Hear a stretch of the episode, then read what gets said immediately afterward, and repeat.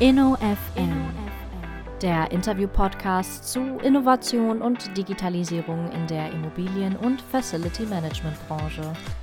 Ein Podcast von und mit Markus Tomzig. Ja, herzlich willkommen zum InnoFM Interview Podcast. Ich spreche an dieser Stelle mit Protagonisten am dynamischen Rand der Immobilien- und FM-Branche, die sich mit Innovation und digitaler Transformation beschäftigen. Heute freue ich mich, Bernd Hanke zu begrüßen. Er ist tatsächlich seit 2016 Leiter Facility Management der DB Station und Service AG. Ich grüße dich, Bernd. Ja, hallo, ich grüße dich auch. Ja, Bernd, ich habe mich sehr gefreut. Ähm, wo erwische ich Sie gerade? In Berlin tatsächlich oder bist du im Homeoffice? Nein, heute bin ich im Homeoffice hat sich so ergeben und da hat man mehr Ruhe für sowas. Und deswegen freue ich mich, dich zu Hause begrüßen zu dürfen. Ja, das eint uns nicht nur der Fable für das FM, sondern tatsächlich, dass wir beide im Homeoffice zumindest diese Aufnahme machen. Bernd, ich habe aber gerade alles richtig formuliert, als ich dich kurz vorgestellt habe. Ja, bist du noch Leiter FM der DB Station und Service AG? Weil das werden viele der Hörer wissen, Bernd. Du bist schon, ich darf das wirklich sagen, das meine ich gar nicht respektiert. Du bist ein Urgestein des FMs. Wir kennen uns tatsächlich auch schon seit vielen, vielen Jahren. Und du bist, wenn ich das mal so sagen darf, kurz vor oder nach deiner Staffelübergabe. Und deshalb meine Anschließfrage, bist du eigentlich noch Leiter oder wie ist tatsächlich deine offizielle Funktion zurzeit? Nein, ich bin nicht mehr der Leiter bei Station und Service, sondern ich bin eigentlich jetzt der Kollege, der meine Nachfolgerin einarbeitet. Und ich freue mich ganz besonders, jemand Kompetentes an meiner Seite zu haben, der jetzt meinen Staffelstab übernommen hat und den Leiter FM bei Station und Service sicherstellt und vor allen Dingen meine Philosophie oder die Philosophie, die ich trage, genauso sieht. Und deswegen glaube ich, werden wir gemeinsam, beziehungsweise in den letzten Tagen, die ich noch habe, bis zu meinem Ruhestand, eine tolle Einarbeitung haben und eine tolle Perspektive für die Deutsche Bahn, beziehungsweise für DB Station und Service was das Thema Facility Management betrifft. Ja, ja, Bernd, das hätte ja fast das Ende unseres Podcasts sein können, aber um Gottes Willen, wir wollen ja erstmal einsteigen mit den vielen spannenden Themen und der ein oder andere Hörer und Abonnent, äh, Bernd, der wird sich jetzt fragen, mein Gott, jetzt fällt dem Tomzig gar nichts mehr ein, jetzt macht er viereinhalb Jahre seine Podcasts alle 14 Tage und jetzt holt er schon Leute im Sinkflug, äh, hat er nicht nur irgendwelche spannenden Menschen. Den möchte ich jetzt direkt vorab zurufen, Bernd. Ich glaube, es gibt kaum spannendere Kompetenzträger im Markt. Von daher habe ich mich wirklich sehr gefreut. Das ist ja immer der Einstieg in meinen Folgen, Bernd. Äh, du bist ja auch wahrscheinlich einer der regelmäßigen Hörer, dass wir am Anfang immer eine kleine Vorstellungsrunde machen und die Zeit sollen wir uns wirklich bei dir nehmen, weil ich habe mal versucht zu recherchieren, wie lange wir uns kennen, wie viel Präsentation ich von dir schon auf meinem Rechner habe. Die Festplatte ist voll mit deinen Präsentationen. Ich habe gerade erfahren, du bist ja nicht nur Leiter FM äh, bei der Deutschen Bahnstation und Service AG gewesen, in Anführungsstrichen, sondern warst auch Autor, hast vieles im FM-Umfeld bewegt. Wir können auch gleich äh, ein Stück weit über das Berufsbild des FMs auf unterakademischem Niveau sprechen. Da gibt es so viele Themen, wo du mitgearbeitet hast, wo du federführend warst. Von daher, ich glaube, die Folge wird nicht langweilig. Lass uns aber tatsächlich mal einsteigen bei deinem Werdegang, weil ich bin ein Stück weit gescheitert, deinen Ursprung zu recherchieren. Du bist, glaube ich, bei der DT Immobilien groß geworden, aber das weiß ich gar nicht so genau. Vielleicht nimmst du uns, mich und die Hörer mal mit. Ich sehe schon deinen Kopf schütteln.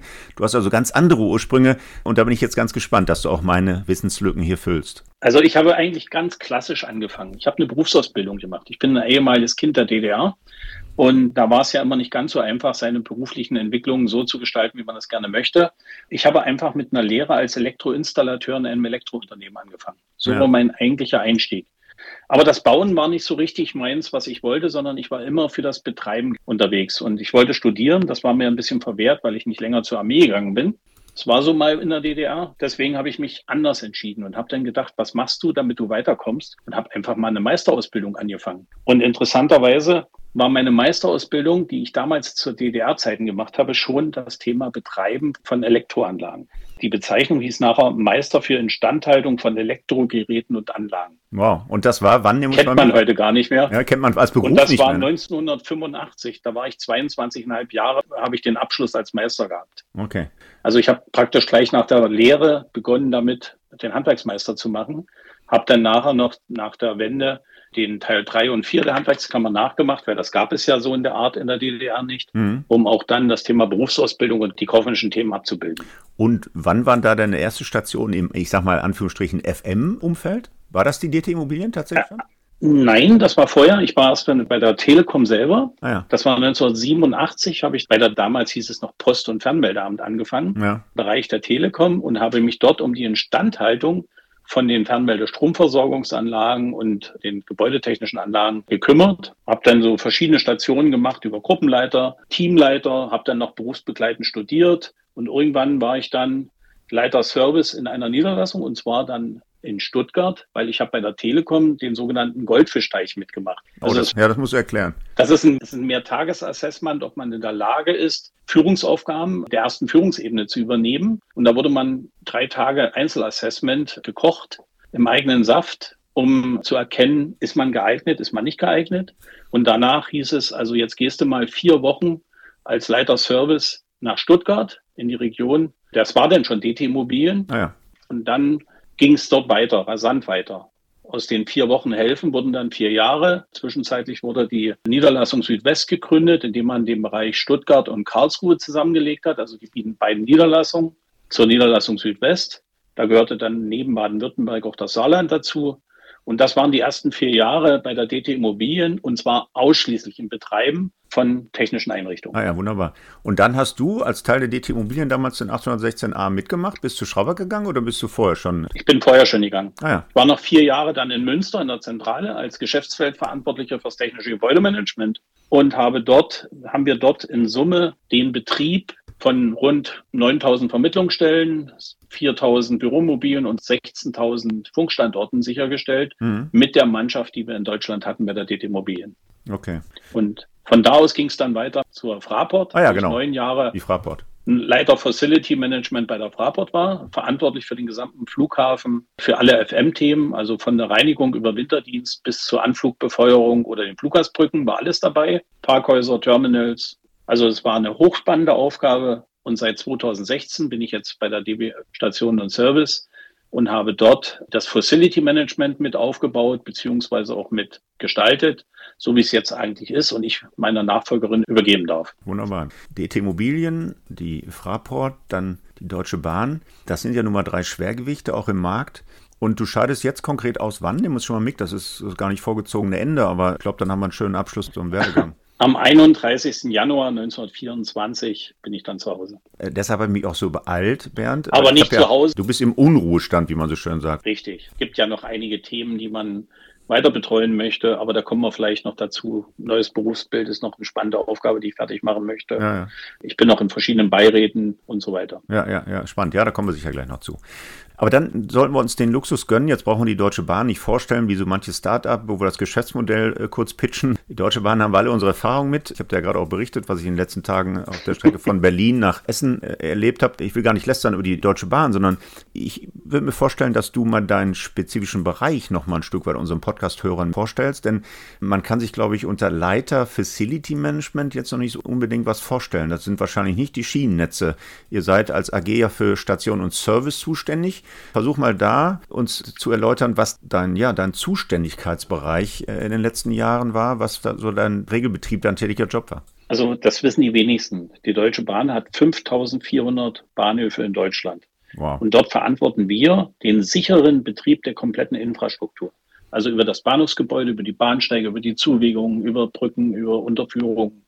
Das gehört ja alles mit dazu, über die Aufzugstechnik bis zu den Retailern, die wir ja bei uns in den Gebäuden eingemietet haben. Mhm. Das muss alles betreut werden, das muss alles sicher betrieben werden.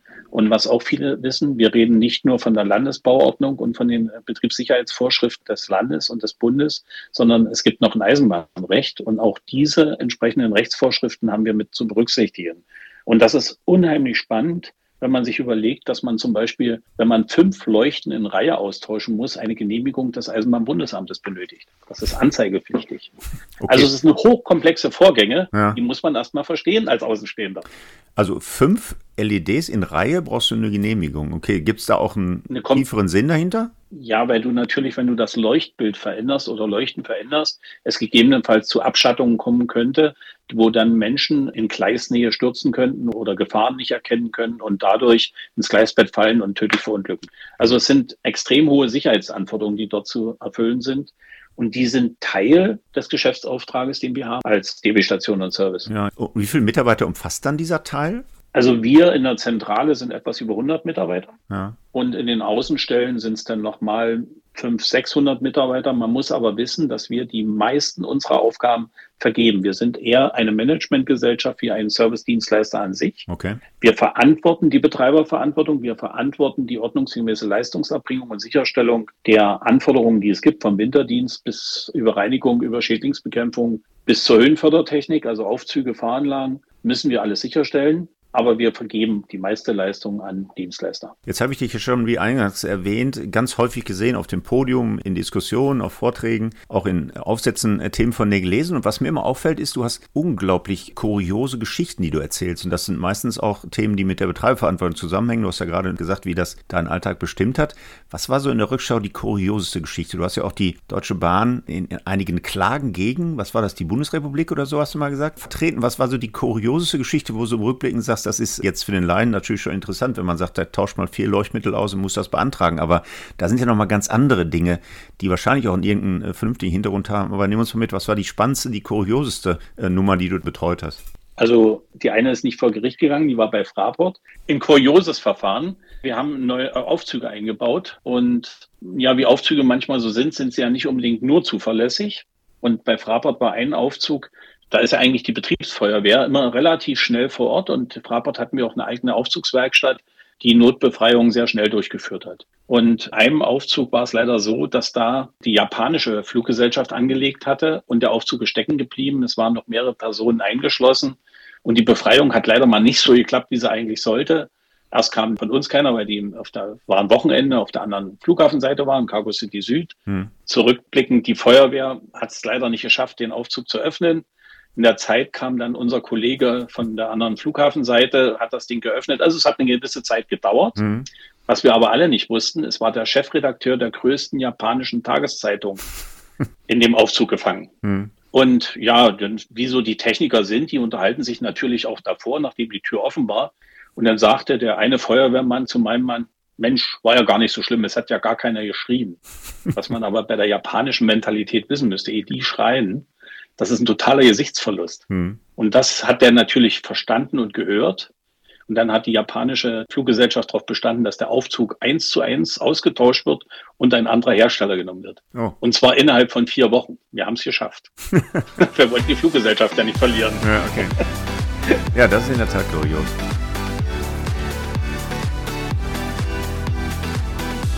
Können wahrscheinlich äh, noch viele, viele Minuten äh, weitersprechen über kuriose Themen, aber ich finde, wir sollten deinen reichen Erfahrungsschatz äh, nutzen, um mal so ein bisschen ja, die Brücke zu schlagen zwischen, ja, würde ich sagen, zwischen 1985 und deiner Ausbildung, aber zumindest zu deinen letzten Stationen und das, was sich da heute tut. Ich habe gerade angedeutet, ich war jetzt vor ein paar Tagen wieder in Berlin auf einer Tagung und da sind ja Jung und Alt zusammen und diskutieren neue Einflussfaktoren auf unser Berufsbild. Bin gestern auf dem Zug von Berlin nach Essen gefragt worden, ob ich ein Zitat bringe über die neuen Anforderungen an das Berufsbild des FMs vor dem Hintergrund der Einflussfaktoren ESG und Digitalisierung. Habe ich gerne gemacht. Aber da kannst du natürlich Stories erzählen ohne Ende und vor allen Dingen, was mich interessiert, wenn du jetzt mal zurückblickst, was waren so die größten Wandlungsprozesse, was waren die größten Einflussfaktoren in den letzten Jahrzehnten, die auf das FM auf deinen Verantwortungsbereich, auf deinen Job eingewirkt haben. Also wir sagen ja immer, nichts ist stetiger als der Wandel, aber das ist ja meistens so weggelächelt und mit dem Augenzwinkern. Was waren wirklich große Veränderungen, äh, mit denen du dich beschäftigt hast? Also auf jeden Fall waren das die organisatorischen Themen. Ja, früher, was war man? Äh, ich will das Wort jetzt trotzdem nehmen. Früher war man Hausmeister, man war Verwalter von Immobilien. Man hat gesehen, dass die Anlage möglichst in Ordnung war, dass das Notwendige vorhanden war. Was wir aber nicht gemacht haben, aus meiner Sicht war, dass wir an Effizienz gedacht haben, an Prozessoptimierung, an durchgängige Prozesse über Energiemanagement bis zur Anlagenfahrweise zusammenführen. Das sind alles Themen, die ich vorher einfach nicht gefunden habe. Oder an einem Tag kam jemand, hat den Aufzug gereinigt, den nächsten Tag wurde die Wartung durchgeführt. Der stand zwei Tage. Wieso kann man sowas nicht kombinieren? Das sind alles so Themen, die aus meiner Sicht einen zum Manager von Infrastruktureinrichtungen entwickelt hat. Also der Markt hat sich dahin entwickelt.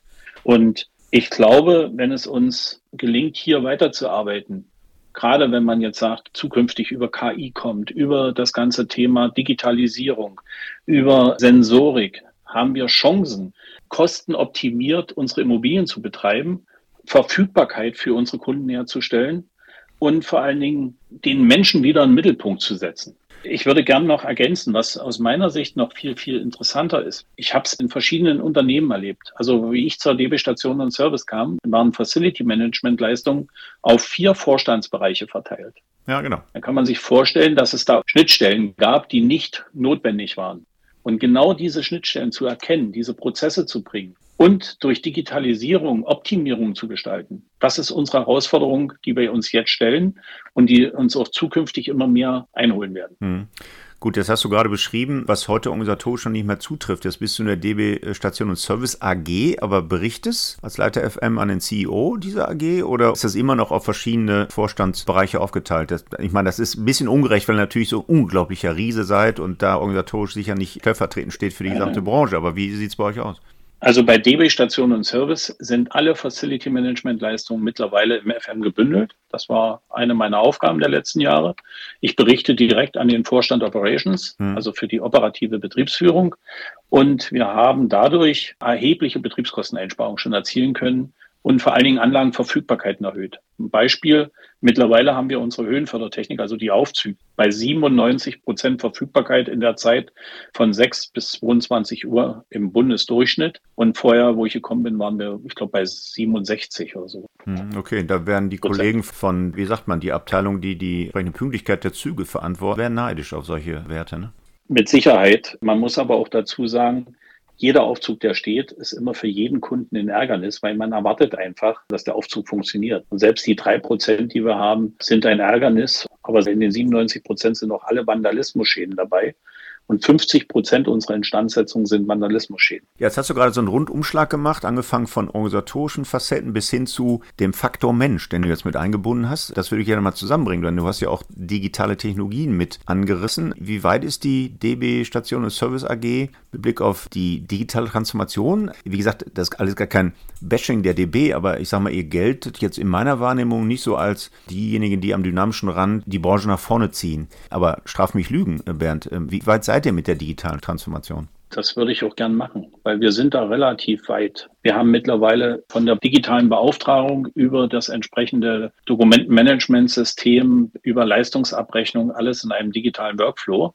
Die Störmeldungen laufen digital und wir sind, und das kann ich jetzt auch sagen, teilweise ja so weit, dass wir schon äh, Dokumentenprüfungen über KI machen, angefangen in der Elektrotechnik, um zu prüfen, sind die notwendigen Prüfprotokolle mitgeliefert, ist der Erwartungsnachweis da und nicht, dass da das Bild der Frau drin ist, wenn wir dort einen Schaltplan erwarten.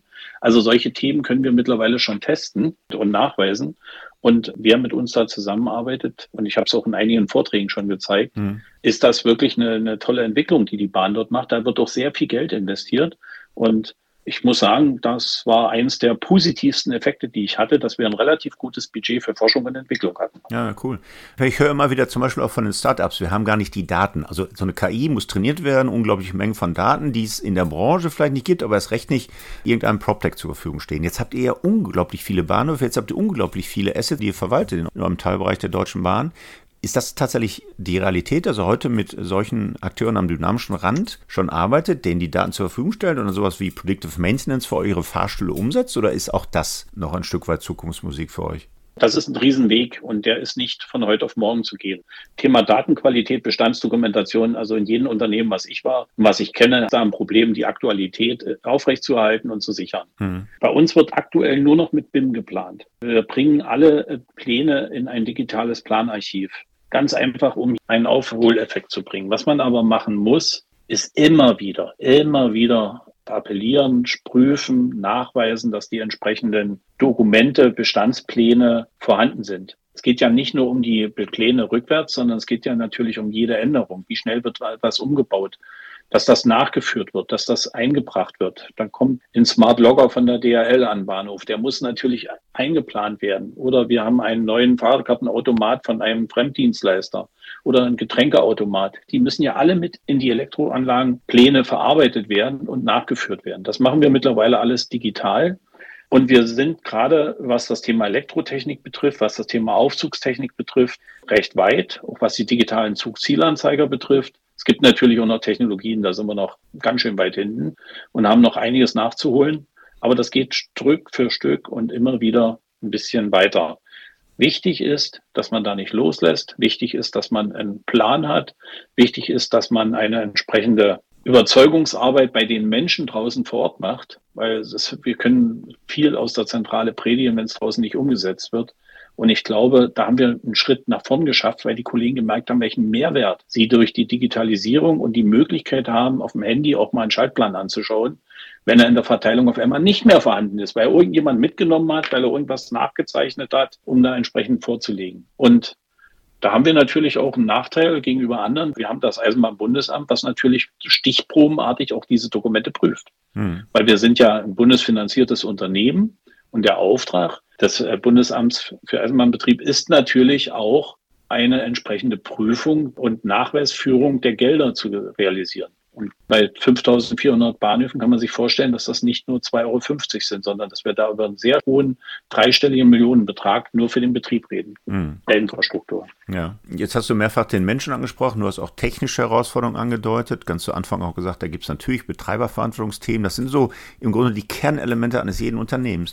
Wenn du mal so ein Stück weit zurückblickst oder auch in die letzten Jahre nur schaust, welcher dieser drei Kernelemente eines Unternehmens, der Mensch, die Veränderung in der Technik oder das Regelungssystem, wo dann auch Betreiberverantwortungspflichten dazugehören, hat dann doch den dominanten Einfluss auf deinen Verantwortungsbereich. Sind Menschen dann doch, ich nenne sie ja immer Bernd, das musst du gar nicht bestätigen oder dementieren, aber ich nenne den Menschen immer die fleischgewordene Innovationsbarriere, weil wir sind nicht geboren, um uns zu verändern. Wir tun es eher in der Regel ein Stück weit schwer.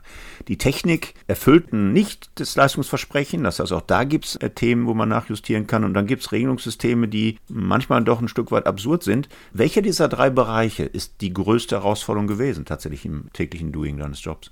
Für mich war es das Thema der Regelungssysteme. Wie gesagt, ich habe nicht erwarten können, damals, wo ich gesagt habe, naja, ich gehe zur Deutschen Bahn, welche Anforderungen an Sicherheit, an technischen Innovationen oder an Bestandsanlagen, die dann nicht verändert werden durften, es dort besteht. Und dieser Spagat zu bringen Anlagenverfügbarkeit, Anlagensicherheit, Bedürfnisse der Menschen und der Vorschriften der Reels und was es da so alles schön bei der Bahn gibt, hm. äh, entsprechend übereinander zu bringen, war für mich die größte Herausforderung, aber auch die größte, ich sag mal, Ansporn, hier was zu bewegen. Und ich glaube, wenn man gemeinsam an diesen Themen arbeitet, dann wird man den Anforderungen des Menschen an deiner an die sogenannte äh, Innovationsbarriere gerecht, weil eigentlich wollen sie es, sind aber auch nicht bereit, sich zu verändern.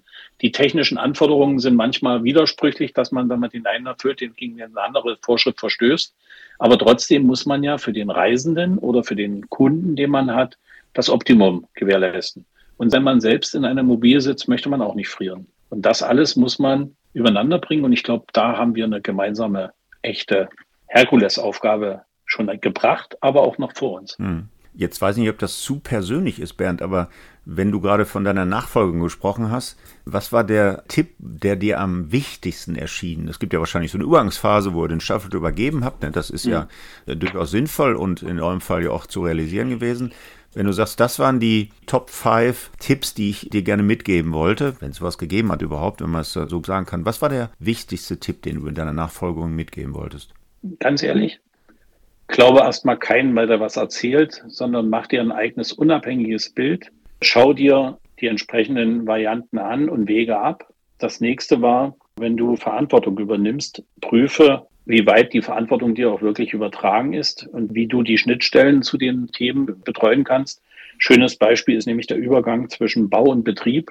Der Bau will bauen, der will termingerecht bauen, der hm. will möglichst kostengünstig bauen aber nicht betriebsrelevant. Und ich bin regelmäßig, und da sind wir auch einer Meinung, Gott sei Dank, das Thema Lifecycle-Kosten sind ein wichtiger Bestandteil. Und ich bitte immer wieder meine Baukollegen, zeigt uns vorher, was ihr einbauen wollt. Wir haben Erfahrungen mit bestimmten Anlagen, die vielleicht nicht so, ich sag mal, betreiberfreundlich sind mhm. oder betriebskostenfreundlich sind. Lasst uns darüber sprechen. Ich nehme keine Anlage mehr ab, wenn die Bestandsdokumentation nicht mindestens im sogenannten Braunstrich, das heißt handskizzenmäßig vorhanden ist, die auch mit der Realität übereinstimmt. Weil wenn die von der Baustelle weg sind, kriegst du nichts mehr. Aber das ist interessant. Da war ich vielleicht ein bisschen naiv. Ihr baut selber, ihr betreibt selber. Unabhängig von dem Volumen. Jetzt war es ja zumindest in der Theorie möglich, dass ihr nicht getrieben von irgendwelchen Honoraren der Planingenieure und Architekten das FM ignoriert.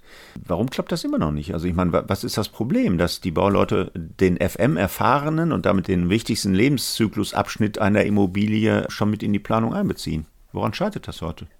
Tja, das ist äh, so ein Thema, man unterbricht ja den Workflow, den der Baumensch hat. Der plant nach DAWAI, der geht über seine Leistungsphasen, macht die Entwurfsplanung und dann kommen wir und sagen, nee, das wollen wir nicht. Dann fangen die ja nochmal von vorne an. Jedes Eisenbahnunternehmen, was Infrastruktur betreibt, braucht eine sogenannte Sicherheitsgenehmigung. Die wird für fünf Jahre dem Unternehmen erteilt. Und da es ja immer wieder diese Schnittstelle Baubetrieb gibt, wo es denn gerade daran hängt, sind die entsprechenden Bestandsdokumentationen auch wirklich wir wissen ja auch, geplant wird, was bestellt wird, gebaut wird, was bezahlt wird. Und genau dazwischen liegt's. Es wird was geplant und die Bauausführung bringt immer wieder, wir bauen in der Regel ja einen Bestand, Abweichungen, Veränderungen, die nachgeführt werden müssen. Mhm. Und wenn ich das, in, ich sag mal, von der Ausführungsplanung nicht in die Bestandsplanung übernehme, habe ich natürlich schon von vornherein ein Gap. Und als Betreiber hat man damit ein Problem. Oder ich habe eine Anlage, die hat ganz andere Vorschriften in der Betriebsführung wie die eigentlich geplante Anlage, die gebaute. Das sind Themen, die wir übernehmen müssen. Und deswegen haben wir jetzt einen Prozess gestaltet im Rahmen der Sicherheitsgenehmigung. Die werden auch alle dem Eisenbahnbundesamt vorgelegt zur Genehmigung. Haben wir einen Prozess, der nennt sich baubegleitendes FM erarbeitet und bei uns verbindlich bei Lebestationen und Service eingeführt. Mhm. Das ist auch eine wichtige Erkenntnis gewesen und hat nicht nur zur Freude der Bauleute beigetragen. Ist auf jeden Fall auf meiner Perspektive immer wieder spannend äh, zu hören, wie dann ein solches Thema, was wir ja schon im Zweifel gemeinsam, ne? also jetzt nicht seit 1985, Bernd, aber doch schon sehr viele Jahre immer wieder auf der Bühne gehört haben, äh, doch noch in der Praxis äh, kein Selbstläufer ist. Also die Zeit bleibt nicht stehen, aber dennoch irgendwie kommen wir dann immer wieder auf die gleichen Probleme zurück.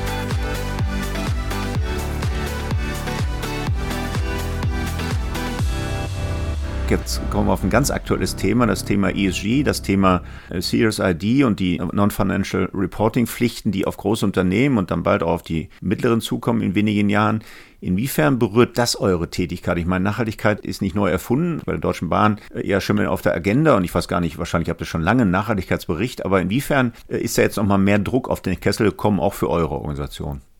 Man kann sich ja sicherlich vorstellen, dass die Deutsche Bahn einer der größten Energieverbraucher Deutschlands ist, wenn nicht mhm. sehr der größte. Alleine durch das große Fahrleitungsnetz. Ja. Wenn man 5400 Bahnhöfe jede Nacht komplett beleuchtet, kann man sich vorstellen, wie groß alleine die Beleuchtungskosten jedes Jahr sind, beziehungsweise die Energieverbräuche und der CO2-Footprint, der dahinter liegt.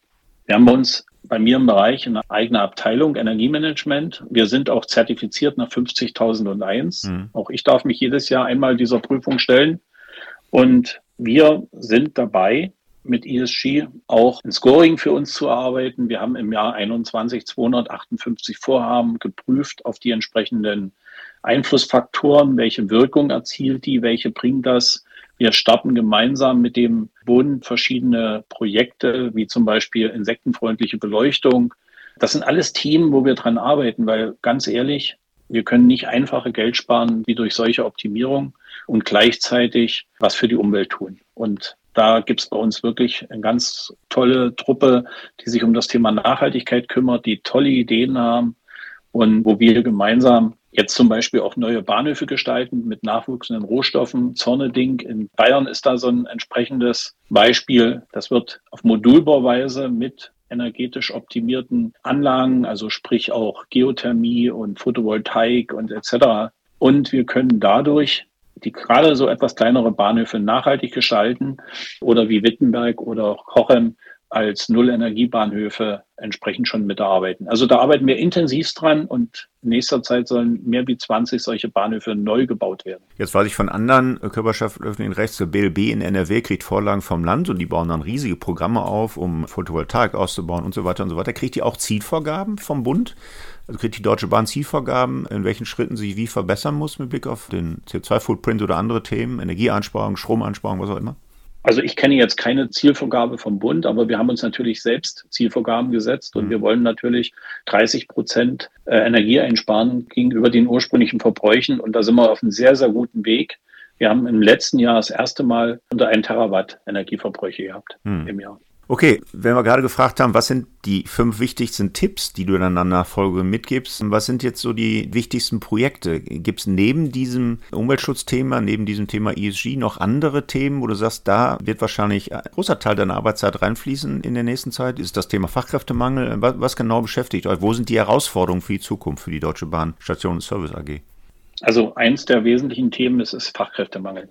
Also die Deutsche Bahn sucht ja weit über 10.000 Kollegen, neue Kollegen noch, die wir gern für uns gewinnen möchten. Und das ist sehr, sehr schwer geeignetes Personal momentan zu finden. Hm. Genauso ist es bei uns. Und das ist eigentlich meine größte Herausforderung, die ich gerne noch zu Ende führen würde, auch aus dem Ruhestand heraus, ist das Thema, dass es keinen einzigen Ausbildungsberuf gibt, der sich um das Thema Instandhaltung von Immobilien kümmert, sondern ich kann errichten, ich habe Fachexperten wie Elektroinstallateure wie Heizung, Lüftung, Sanitär etc. Aber es gibt keinen, der sich echt um das Thema Betreiben kümmert. Hm.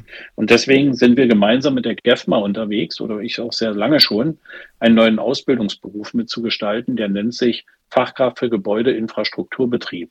Warum dauert das so lange? Ich habe selber auch gedacht, naja, dann schreiben wir mal einen Rahmenlehrplan, dann gewinnen wir ein paar Ausbildungsstätten und ein paar Betriebe, die da den Bedarf haben. Mhm.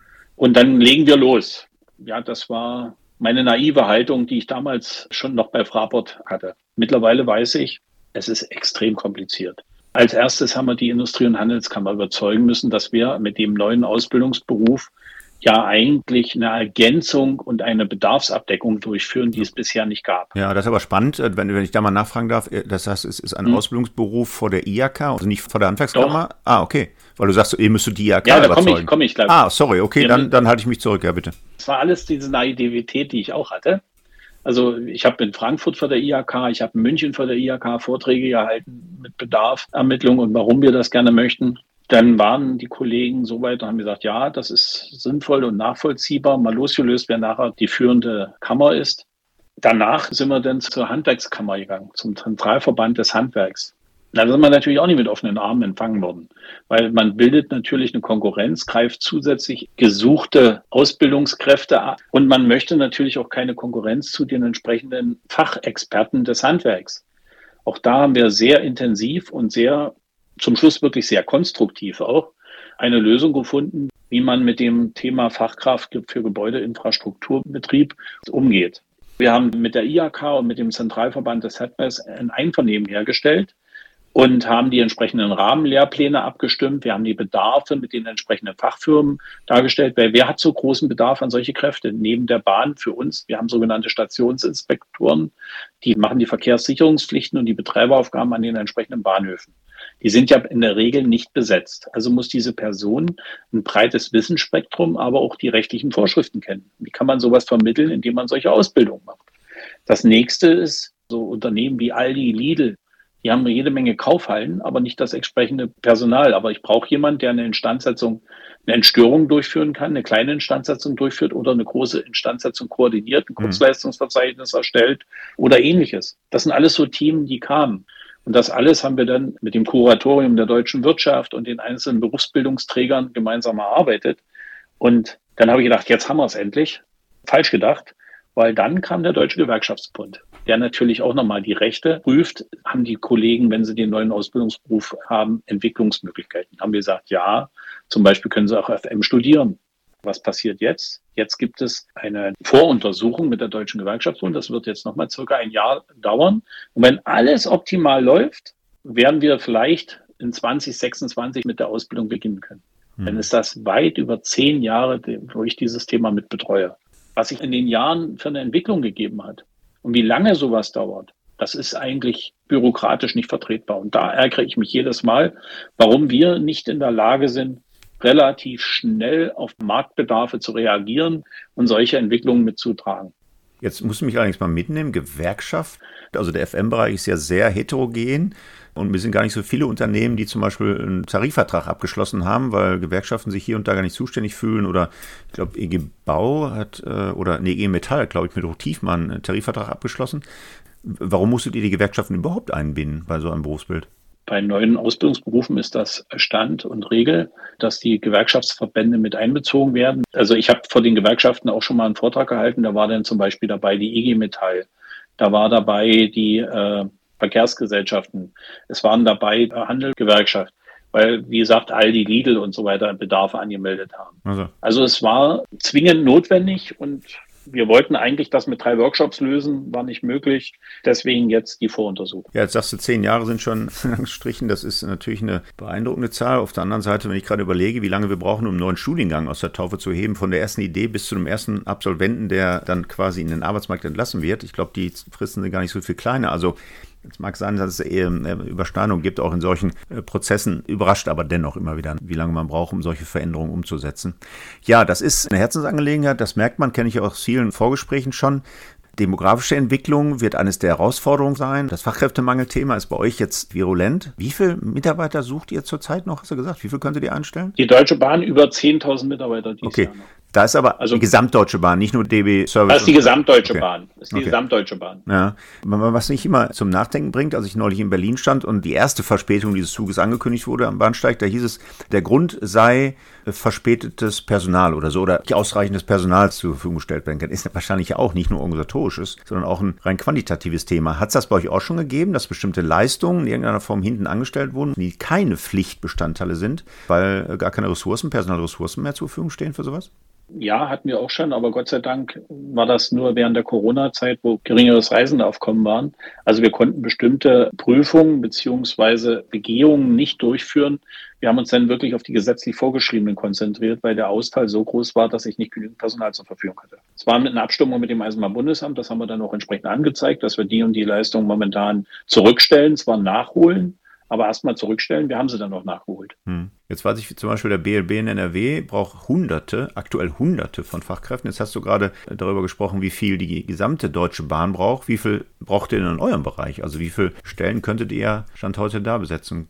Also nicht ganz genau, aber es sind mehrere hundert, vor allen Dingen auch im Bausektor. Hm. Wir werden ja jetzt die Hochleistungsstrecken äh, neu mit ausbauen. In dem Zuge werden ja alle Bahnhöfe, nicht nur die Schienennetze ertüchtigt, sondern auch die Bahnhöfe komplett Riedbahn ist so ein erstes Beispiel. Und gleichzeitig haben wir natürlich große Erneuerungsanforderungen, weil durch die erhöhten Reisendenanzahl, wir hatten bisher 20 Millionen Reisende pro Tag bei der Deutschen Bahn. Zukünftig werden es bis zum doppelten Wert. Das 49-Euro-Ticket hilft uns ja ungemein, Reisende mhm. zu gewinnen. Mhm. Wenn man sieht, dass Flixbus momentan schon Schwierigkeiten hat dadurch, sieht man, wie die Verlagerung von der Straße auf die Schiene stattfindet, was noch viel stärker stattfinden wird. Und dazu müssen wir extrem viel bauen, extrem viel nachholen. Wir haben einen Instandhaltungsrückstau, der ist gediegen, ist nicht ganz unbekannt.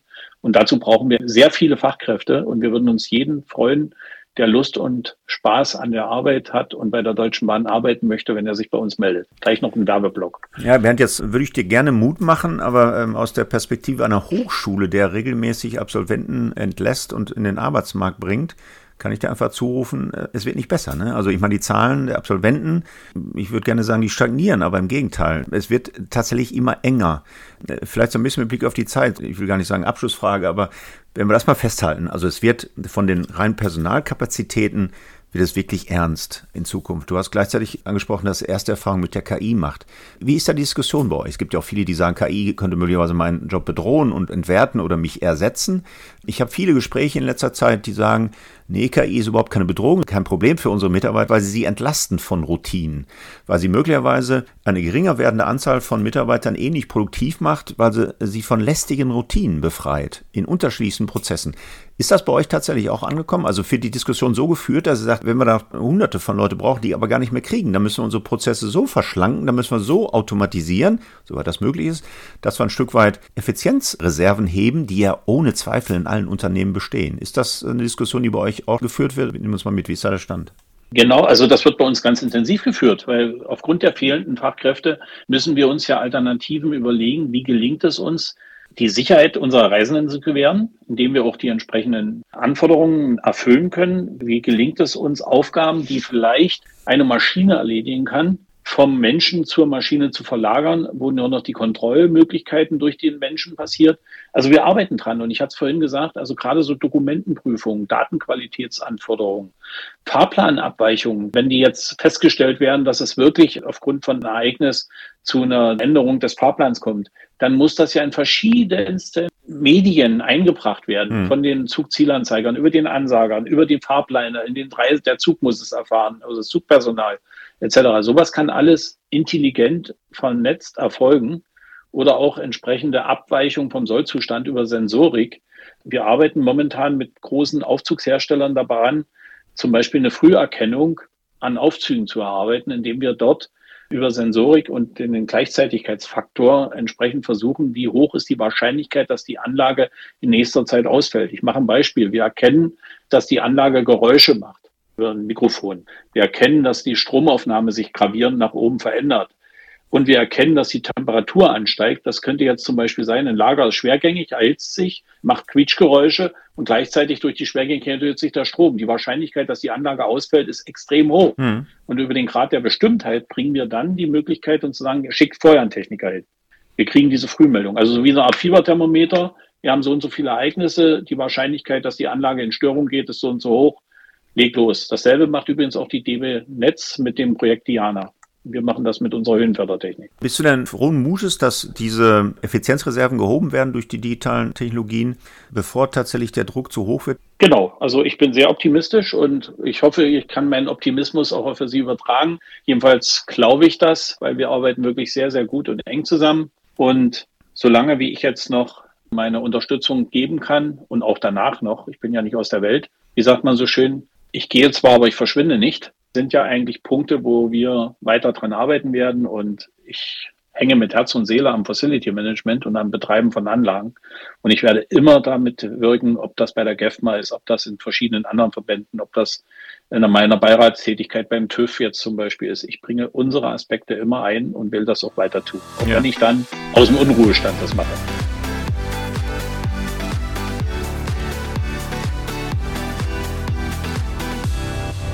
Okay, jetzt war das schon fast die Antwort auf meine vorweggenommene Abschlussfrage, denn Bernd, jetzt hast du uns sehr ausführlich beschrieben, was noch so deine beruflichen Hobbys sind, auch nach deinem Ausscheiden. Du willst die Fachkraft noch äh, tatsächlich in trockene Tücher bringen. Du bist ein bisschen in Beiräten. Du bist äh, wahrscheinlich weiterhin Autor und Referent. Da gehe ich mal stark von aus. Du bist ja sehr stark gefragt. Was sind aber sonst noch Ziele? Ich meine, das kann nicht alles sein. Und das ist, glaube ich, dann der noch positivere Ausklang. Was kommt jetzt? Wie können wir uns das vorstellen? Ich habe dich nicht als Workaholic kennengelernt, aber du bist ja sicher zeitlich unglaublich eingebunden gewesen. Was kommt jetzt nach dem Ausscheiden ab dem 01.01.2024? Also ich habe natürlich auch noch ein paar private Ziele dem, dass ich mit meiner Frau noch einiges unternehmen möchte. In privater Natur, wir reisen beide gern und lernen gern andere Menschen kennen. Bin ich auch stolzer Opa einer zweijährigen Enkeltochter. Ja, wunderbar. Die natürlich meine ganze Aufmerksamkeit bekommt. Das ist das Schönste, was es gibt, ist Kinder und Enkelkinder. Und die möchte ich natürlich nach wie vor stark mit betreuen und besuchen. Sie wohnt leider ein Stückchen weiter weg von uns, aber trotzdem ist das ein Thema, dann bin ich natürlich noch bei uns Vereinsvorsitzender im Sportverein und ich kriege eben nicht genug. Dann gibt es noch so andere Themen, die mit dabei sind. Wie gesagt, in verschiedenen anderen Verbänden bin ich auch noch tätig da möchte ich natürlich nicht nachlassen, um nicht einzurosten. Ja. Ja, das hört sich doch sehr, sehr schön an mit dem Enkelkind. Ich meine, ich selber habe noch keine Enkelkinder, kann das aber so ein bisschen noch nachvollziehen, weil meine Eltern sich ähnlich gefreut haben auf meine Kinder. Aber wie ist das? Sie sagt, die sind ein bisschen weiter weg. Kriegt man nach dem Ausscheiden bei der Deutschen Bahn immer noch eine Bahnkarte 100 oder musst du dir jetzt ein Deutschlandticket kaufen? Ich würde ich würd die unterstützen bei den 49 Euro. Nein, brauchst du nicht. Also ich glaube, das Wasser in die Elbe geschüttet, wie ich immer sage. Nein, also man kriegt noch einige Freifahrten, aber nicht mehr das Bahncard 100. Ist also. dann nicht mehr die ich übrigens ja, wenn ich sie habe, auch immer versteuern musste. Die gab es auch nicht umsonst. Ja, okay. Ich habe ja noch andere Möglichkeiten. Naja, genau. Du wirst deine Enkelin also besuchen können, auch nach dem Ausscheiden. Ja, Bernd, also ich möchte mich ganz herzlich bedanken. Ich hatte ja zu Anfang angekündigt, es wird so ein bisschen, naja, wie sagt man, so ein Ritt durch Erfahrungen der letzten Jahrzehnte. Das haben wir in der Tat sehr ausführlich gemacht. Ich habe sehr genossen und bin sehr froh, dass wir noch diesen Haken für dich gemacht haben. Also kurz vor dem Ausscheiden aus dieser FM-Welt noch den Haken bei Podcast gemacht. Also jetzt kannst du sagen, du warst Autor, du warst Podcast-Interview Interviewpartner. Du warst, ja, das, was man damals in Stuttgart bei diesem Assessment Center gemacht hat. Du hast durchaus Führungsqualität bewiesen. Du hast Change Management, du hast Innovation, du hast Neues in die Welt gebracht. Ich glaube, das war ein sehr erfüllendes Berufsleben. Wenn ich das so jetzt in den letzten Minuten gehört habe, würde ich sagen, du kannst mit einem Grinsen ausscheiden. Jetzt sollten wir aber ganz zum Schluss noch Bernd eben sagen, wir haben gar nicht erwähnt, wie deine Nachfolgerin heißt. Denn da freuen wir uns natürlich auch sehr drauf, dass eine Dame, das liegt jetzt nicht nur daran, aber dass ein neues Gesicht in unserer Branche begrüßen dürfen. Mach uns mal hungrig. Eine Dame, die ja. dann auch in Berlin sitzt. Und wie heißt sie denn eigentlich? Ja, also meine Nachfolgerin ist Stefanie Busse. Sie kommt aus Frankfurt, war früher Leiterin bei DB Netz für das Thema Erd- und Tunnelbau, kennt so ein bisschen das Thema Anforderungen an den Bau und an das Facility Management. Deswegen war der Übergang nicht ganz so schwer. Und ich kann wirklich nur sagen, ich bin froh, dass wir so eine kompetente Kollegin als Nachfolgerin gefunden haben, hm. beziehungsweise ausgewählt wurde. Ja, wunderbar. Ja, da freue ich mich dann auch, äh, die Frau Busse mal kennenzulernen. Ich glaube, das wird ja nicht so lange dauern, dass wir sie dann bei der einen oder anderen Veranstaltung mal persönlich treffen. Da freue ich mich drauf. Ich habe mich aber vor allen Dingen heute gefreut, mit dir diese wunderbare Podcast-Folge zu machen, Bernd. Vielen, vielen Dank, dass du dir die Zeit äh, genommen hast heute. Und ich sag mal so, wir werden uns sicher sehen, auch in deinem Unruhestand, weiß ich, ob im Kontext der Fachkraft-Weiterentwicklung oder auf irgendeiner Tagung. Ich freue mich schon heute auf das nächste Treffen und nochmal ganz, ganz herzlichen Dank für heute, Bernd. Ja, vielen Dank und ich freue mich natürlich auch, wenn es weitergeht und wenn wir weiter in Kontakt bleiben. Was mir wichtig ist, es gibt nichts Spannendere wie das Facility Management. Jeden Tag gibt es neue Herausforderungen und jeden Tag kann man sich anders diesen stellen. Und deswegen war mein Job nie langweilig. Und ob das zwölf oder 14 Stunden am Tag waren, es war immer eine Freude, hier dran zu arbeiten. Und ich möchte es nicht missen und zurückblickend auch keine Sekunde bereut. Ja, wunderbar, Bernd. Äh, auch diese Stelle werde ich dann meinen Studierenden nochmal ganz besonders äh, vorstellen. Wir sind ja beide so ein bisschen Missionar in eigener Sache und versuchen auch die Branche da hochzuhalten. Also, das war der InnoFM Podcast mit Bernd Hanke von der DB Station und Service AG. Wir hören uns dann wieder in 14 Tagen, am besten gleich auf einer der üblichen Plattformen wie Apple Podcast, Spotify, iTunes, Amazon Music, Deezer, Soundcloud und viel mehr abonnieren und dann werden dir die nächste Folge an einem Freitag um 8 Uhr gleich angezeigt. Bis dahin wünsche ich Glück auf und bleiben Sie schön gesund. InnoFM. Das war der InnoFM Interview Podcast von und mit Markus Tomzig alle zwei Wochen freitags, überall dort, wo es Podcasts zu hören gibt.